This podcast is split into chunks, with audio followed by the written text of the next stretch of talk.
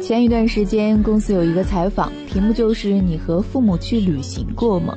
然后采访到我的时候呢，我是憋得脸通红，不知道该说什么，因为在这方面实在是没有经历，不知道该怎么说。在大学的时候呢，我是利用大长假、小长假和自己的小伙伴啊，拼命的在全国各地玩耍。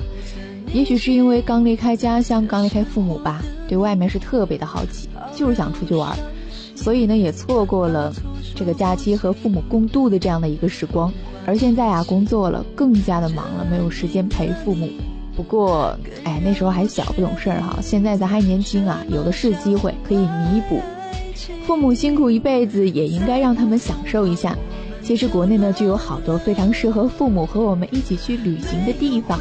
让我们准备好时间，带上父母一起去出发吧。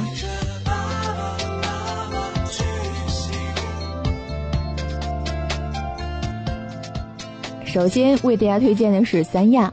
三亚被称为东方夏威夷，它拥有全海南岛最美丽的海滨风光。这里有闻名中外的天下第一湾亚龙湾和大东海三亚湾等优质海滨，它们的共同特点啊，就是海蓝沙白，浪平风轻。去不了夏威夷，就带着父母去三亚吧。推荐二：云南。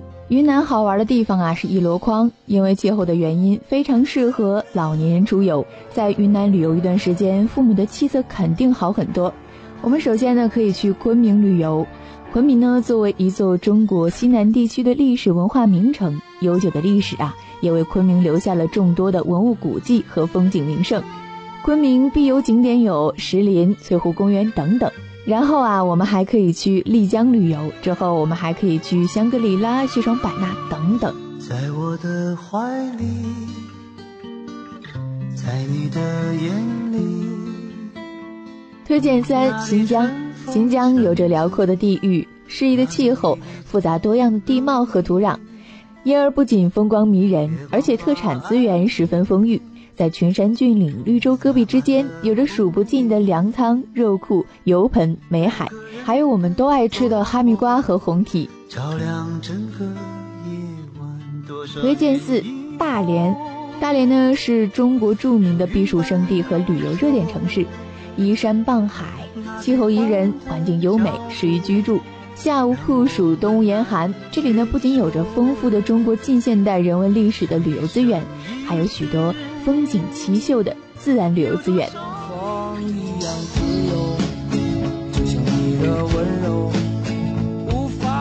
推荐五：哈尔滨。哈尔滨的气候属中温带大陆性季风气候，特点呢就是四季分明。春季山坡披绿，满城丁香；夏季清凉宜人，休闲避暑；秋季秋高气爽，层林尽染；冬季银装素裹，雪韵冰行。我们可以和父母来这里看冰雕，在冰雪大世界里尽情的玩耍。